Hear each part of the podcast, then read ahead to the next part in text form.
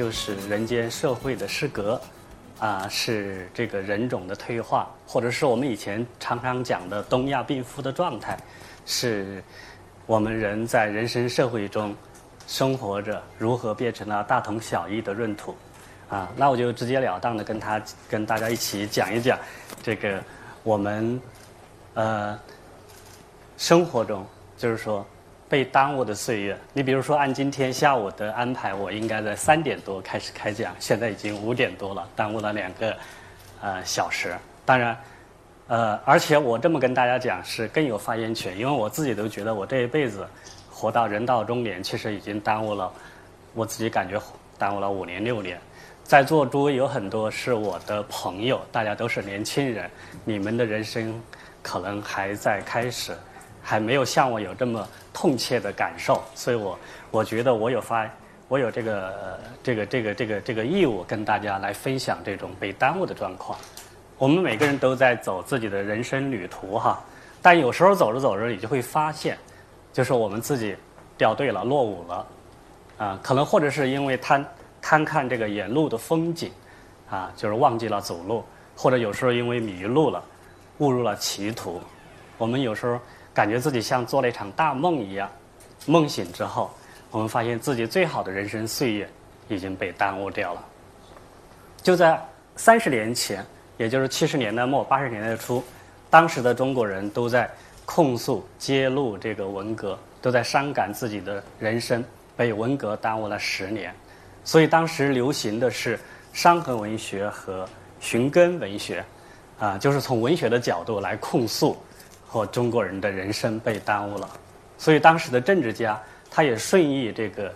呃顺顺应这个民意，全面的否定文革，开启了改革开放的新时代。当时，呃，而且这个很快，我们整个社会的各个阶层都感受到了快速社会快速发展的活力。流行歌曲甚至称赞年轻人赶上了好时候，啊，而且那个时候。像我们这样的年轻人被称为八十年代的新一辈，不知道诸位听过当时那种流行歌曲没有？那个可是我们那个年代的主旋律，是我们那个年代主旋律。当时以为那种歌曲就唱出了我们心目中的梦想啊，极或者说也唱出了我们对音乐的一种极致的理解哈。嗯，呃，那个他是他是这么唱，当然我的音我的那个我可惜我不会唱歌，不然就唱给大家听了。他他大概就是意思说，再过二十年，大家来相会，光荣属于八十年代的新一辈。但是到了今天，你们可能其实也知道，像我这一代人，啊，其实都在检讨这个人生的梦，人生的理想成了梦幻泡影。说实话，当当年唱的那么激动人心的歌，现在想想是非常傻、非常天真的那种那种，包括那种旋律，现在想想都是很傻、很天真的啊。对，嗯。而且我们这一代人，说实话，就是都是人到中年，上有老下有小，几乎是心力交瘁，啊，这个这个疲于奔命，很难得有自在的生活，啊，这不仅仅是我们，就是今天的你们哈，就是，特别是我这两年回北京之后，遇到不少年轻人，啊，八零后、九零后刚走上社会的年轻年轻人，都在也都在说自己的生活被耽误掉了，啊，他们就是说，好像说是。把自己抵押给了银行，抵押给了老板，嗯，就是不得不为这个巨大的生存压力，嗯，疲于奔命，啊，所以，我就是说，看到这种更多的年轻人都在都在也是在一种一种一种不可知的时代命运面前让步或者说投降的时候，确实觉得也是挺难过的。而且更为荒唐的是，很多人生活在这种这种这种所谓的时代氛围里面。他还为这种生活辩护，认为这才是或者这就是人生社会的常态。其实我们换一个角度，我们把自己的生命抵押出去了，我们听任这个超经济强制的，呃，压榨自己和剥削自己，啊，我们在过一种没有人格的、没有尊严的生活。这其实就是人生被耽误掉了，啊，而且已经导致了我们几代人的可以说是。这个心智的蒙昧，重新蒙昧啊，心智的这个退化。所以，观察我们社会的方方面面，可以说人生被耽误的情形是非常多的。这种耽误的后果，很少人想过其实我有时候作为这个生活的旁观者，我每次看到那么多的这个现象，就是说有时候，有时候真是说实话，这个很难受，很难受。嗯，看我这个白发，有时候很多人说我这个，这个这个忧心过多，就像那个梁启超引用庄子的话：“吾朝受命而喜饮冰，吾其内热也。”就是心里面太有太有太有热热烈的东西，啊，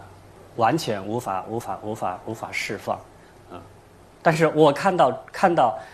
这个朋友哈，周围的朋友，包括年轻的朋友，就是人生被耽误，啊，我我觉得有一个非常非常重要的，就是在身心发育方面，在这个人社会人格的权利义务方面，几乎是全面滞后，或者说全面退化。就是说，换一个词，人生一旦被耽误了，就是不仅仅是你赶不上趟了，而且是心智蒙昧，人种退化。我们经常说，人生如逆水行舟，不进则退，是吧？当我们因为拜金主义、因为功利、因为受外界的这个不良影响而停止了这个人生的精进之路，那我们可以说自己就是没有进步，只有退化。啊，我也可以举一个例子，啊，这个例子我的前几天的微博也跟大家披露过，就是说我有个朋友，他的儿子在中学的时候成绩很好，但是他是特别讨厌政治课。而且后来发展到，就是说一一听说要考政治，就有一种生理和心理上的反感。他这样的人就后来很难参加高考，很难上中国的大学。好在他的父母比较开开明，比较通融，所以就让他自己做主。这样的话，他的同学们都在备战高考，他自己就无所事事，在网上东看西看。后来看到了奥地利的一所大学招考，就他就试着申请，考试通过了。这样去奥地利读书，读了一年，他回来之后，他就跟他的同同学交流，那些同学都上了中国内一流的大学和二类的大学，他就发现那些那些同学跟他相比，还是小孩儿，还是个中学生，而他已经是大学生，他自己觉得自己独立自主了，自己对很多问题都可以有自己的主见，有自己的主意，他那些同学也愿意听他的，也愿意听他的意见。啊，后来发生的更有意思，就是大家都毕业了，他的同学就是拼命的挤在留在北上广这些地方去打工，而他在父母的支持下跑到江西的农村，啊，去跟茶农合作，去买农民的茶园，去做了自己做了茶农，一两年之后，他不仅成了这个茶叶领域的行家，也成了一个小老板。所以我就想，经常在想这两种生活道路，它带来了两种完全不同的人生，是吧？我们可以说，无论是社会教呃这个学校教育，还是家庭教育和社会教育，它其实都在深刻影响我们的人生。只不过很多人他想当然的接受了所谓的现实的合理性，以为自己大学一毕业或者从学校一毕业就成人才了，他没有想到自己跟另外一种教育制度下的人生的差别。当然，他更没有想到，社会同样还在影响他，甚至在欺骗他、愚弄他。最后，他就会发现自己跟自己的理想渐行渐远，他的人生被耽误了，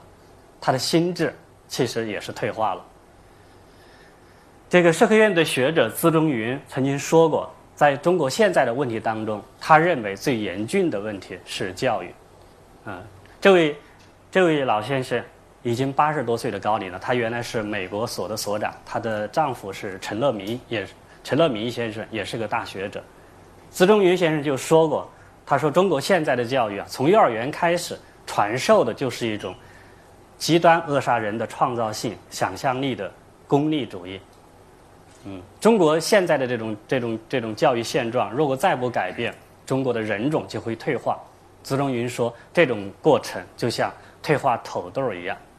然后我的老师，北京大学的钱理群，他前不久也说过这样的话。他说：“我们的大学，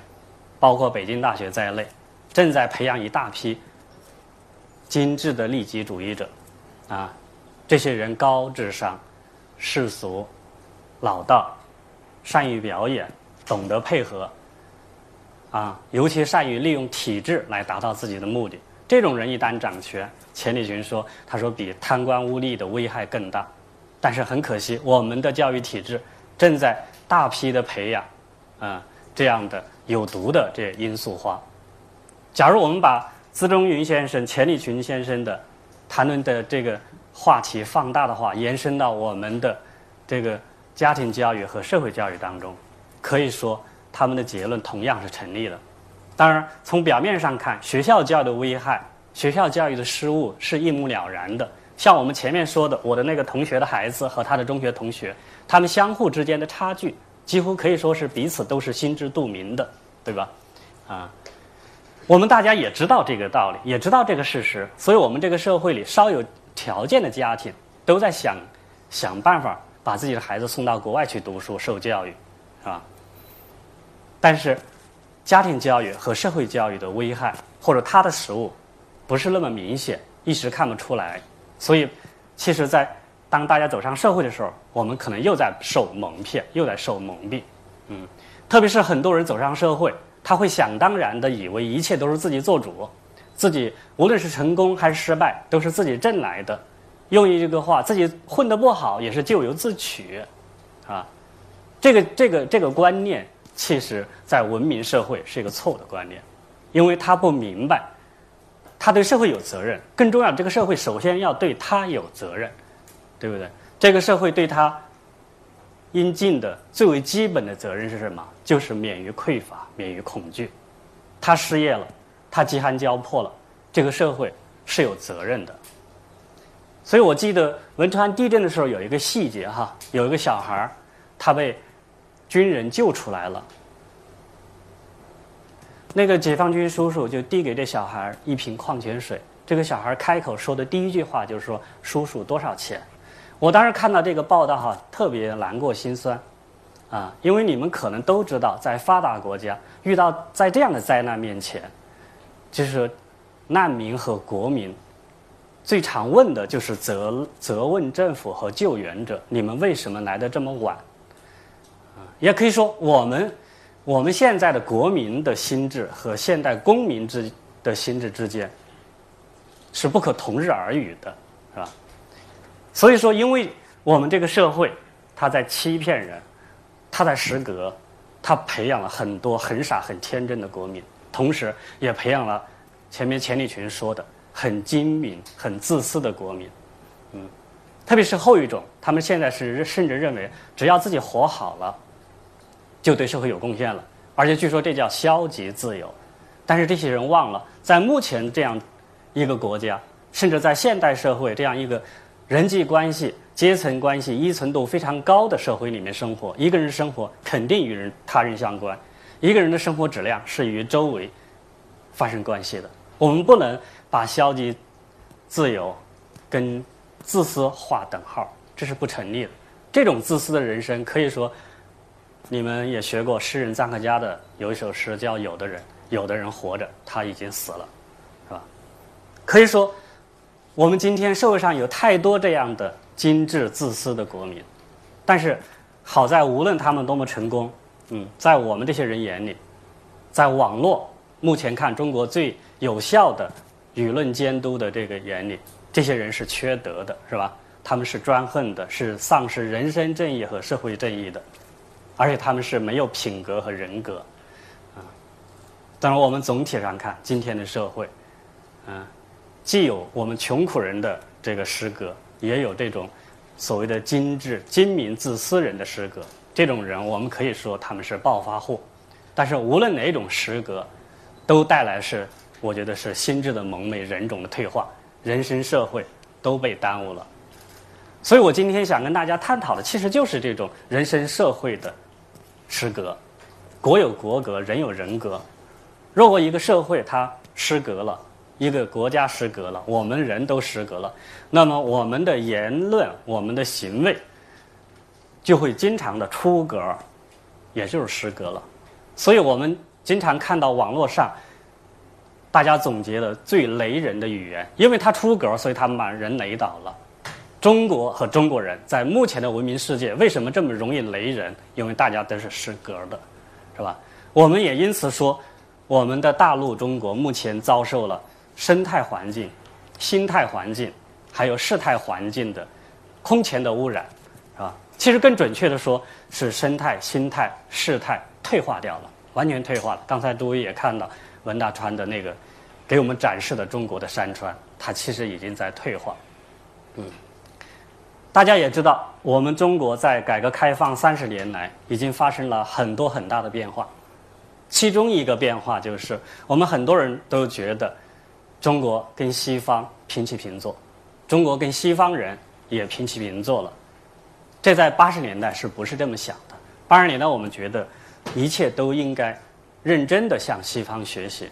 啊，当时甚至有人讽刺说，我们中国人崇洋媚外的，以为外国的月亮都比中国的圆，是吧？但是到现在，我们就没有这么想了。啊我们以为自己站起来了，啊，以为自己可以说不，可以拉下脸来不高兴了，而且我们甚至在嘲笑西方发达国家。我们认为他们有政治的、经济的、社会的危机，啊，他们的危机不断。我们有腐败，你们也有腐败，是吧？我们有通胀、通缩的压力，你们也有经济危机，啊，我们有人欲横流，你们也有沉沦的、堕落的，是吧？而且我自己都听过不少人，所谓的成功人士，都跟我在讲。哎，说发达了又有什么用呢？说发达国家跟中国国家遭受的问题都是一样的，所以我就经常在想，抱着这个逻辑、这种心智来生活，它肯定是跟现实同流合污，啊，肯定是一种堕落，嗯。他们不知道他们跟文明人之间的这种差距，但是他们有一种本能，他们比我们更有本能的是什么呢？他们要把孩子送出国，他们自己要想办法去移民，啊，大家也都知道鲁迅笔下的闰土，啊，这也是我今天的一个关键词之一。一个小时候一起玩的伙伴，后来分道扬镳，形同陌路，成了两个阶层的人，更重要的成了两种不同生生命质量的人，一个是麻木的自，这个愚昧的，一个是生活着生活在现代，呼吸着现代的空气。啊，我有时候想，其实我们今天的中国人，从本质上来讲，大家都是闰土，一种是麻木的、愚昧的闰土，是吧？一种是精明自私的、愚蠢的闰土。所以我经常想，我们不应该在小康生活、物质生活中陶醉，我们要去了解我们和文明人之间的差距，嗯。所以我经常想，我们不能让自己活成了闰土。因为很悲惨的是什么？闰土永远他不知道自己只是活成了闰土，比如说那种精明自私的闰土，他不知道自己的位格，嗯，不知道自己的这个这个义务，也不知道自己在他人心中的形象，啊，还有一种是麻木的认同，他不知道自己的权利，不知道自己的尊严。有年轻人就也曾经问过我说：“哎呀，他未来的五到十年，啊。”要把理想放在一边去打拼，应该怎么办？其实我有时候也很无奈，因为我觉得我自己已经被这个社会耽误了，啊，我无法给年轻的朋友提供一个啊唯一的解解解解决解决之道，所以我也只能说，我们知道自己的人生被耽误就好了，是吧？在不得大家不得不为稻粱谋的时候，应该让保持自己的精神、自己的心智，不要被这个外界污染。不要受他们被他们破坏掉了，嗯，所以我觉得大家今天来听，跟我分享这一点心得，我我也是希希望说，大家在这个被耽误的人生岁月里，真正的有所收获，就是说，这个环境是很糟糕，但是自己要知道，而且从我现在对中国社会的判断来讲，我是希望我们不要去作恶。不要去做，用我们中国人的话说，我们活着不要去造业，不要去作孽，是吧？还有一点，还有一点很重要，在这种很苦难的岁月里，在这种，嗯，用网网络语言很悲催的生活当中，我们不要怨天尤人，不要怨天尤人，而且也不要吝惜我们的这种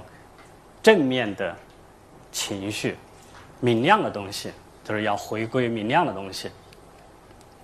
借用这个英国的一个作家、政治家丘吉尔的话说，在严峻的岁月里，也不要吝惜赞美，是吧？这个话我觉得很好，就是凡事我们要知道要好。啊，我们的人生被耽误了，心智可能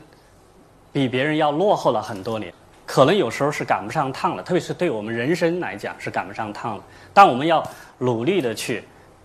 去守住我们自己的那点东西，守住我们自己的良知、我们的尊严、我们的权利啊！而且要去礼赞，要去赞美那些用我的话是自由的和文明的、善和正义的事物。嗯，我曾经看过很多知青的回忆文字，也看过八十年代的那些伤痕文学，我就觉得那几代人可以说是白活了。嗯，他们让我非常了解理解俄国的那个作家托斯托耶夫斯基的一句话说：“他说我唯一担心的一件事是我是否配得上我所经受的苦难。”嗯，很可惜，很多中国人他经受了苦难，但是这个。这个受苦是白白的受苦，白白的受难。我最后跟诸位分享马克思的女儿燕妮的一个故事。这个马克思的大女儿燕妮曾经为问一个历史学家维特克啊，你们可能有人已经知道这个事儿。他说：“你能用最简明的语言把人的历史浓缩在一本小册子里吗？”维特克说：“不必，只要四句德国谚语就够了。第一，上帝让谁灭亡？”必先让它膨胀，是吧？第二，时间是筛子，最终淘去一切尘渣。第三，蜜蜂盗花，结果却使花开茂盛。第四，暗透了更能看得见星光。谢谢大家。